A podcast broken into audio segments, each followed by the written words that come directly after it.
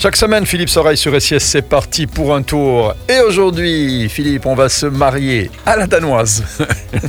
Bonjour, mon cher Lucifer, mais pas ensemble, hein, je te rassure. Voilà.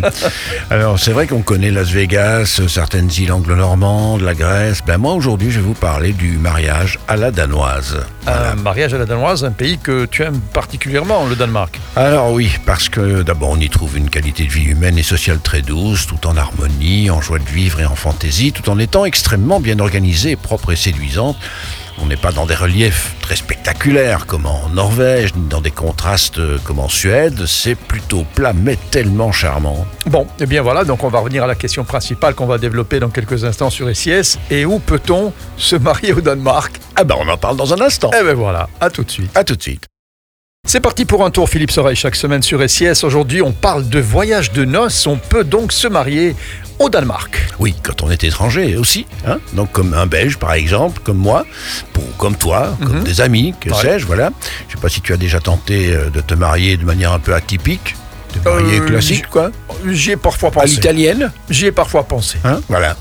Bon, eh ben, beaucoup de couples cherchent aujourd'hui à contourner certaines difficultés de reconnaissance sociale ou familiale où ils veulent tout simplement s'offrir une petite escapade pour aller se marier ailleurs que chez eux.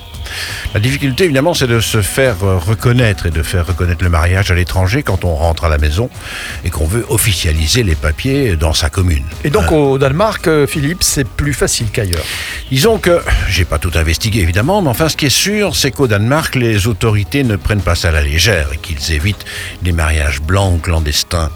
Il faut donc tout de même montrer patte blanche et apporter tous les documents nécessaires pour que ce beau moment soit à la fois légal et romantique. Un Raymond romantique, dans quel sens euh, Bah, bah, écoute, voilà, romantique parce que le, le terme hygge, tu connais peut-être hein? Bon, Comme l'hôtel, euh, Hein? il y a un hôtel Ligue à Bruxelles. hein. Ah ben voilà, ça vient Ouais. du Danemark, Ah ça. ben hein. voilà. C'est le petit mot qui cultive le bonheur de vivre avec les petites choses simples du quotidien.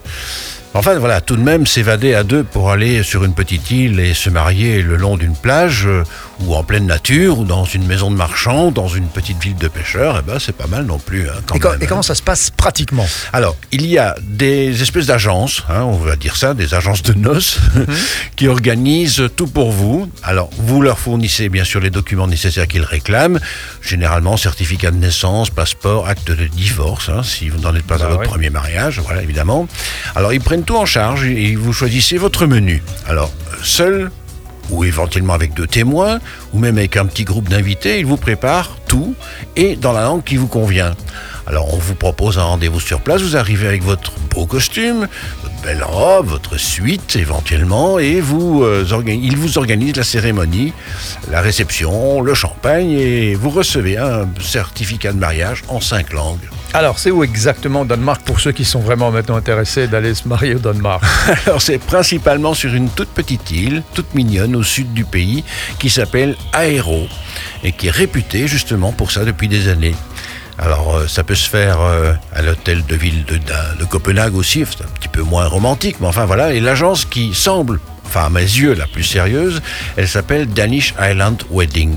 Voilà, tout simplement. D'accord. Ils ont déjà organisé plus de 2200 mariages avec des amoureux qui proviennent de 177 pays différents, donc c'est quand même une sacrée référence.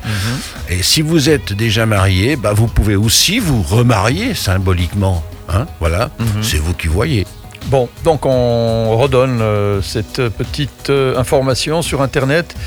Danish Island Wedding. Voilà, et on trouve toutes les, toutes les informations là-bas. Bon, ben bon, bah allez. Ah ben, bon mariage, Voilà, bon soyez mariage. heureux et félicitations. Félicitations. à très vite, Philippe à Soreille. très vite, oui. À la semaine prochaine.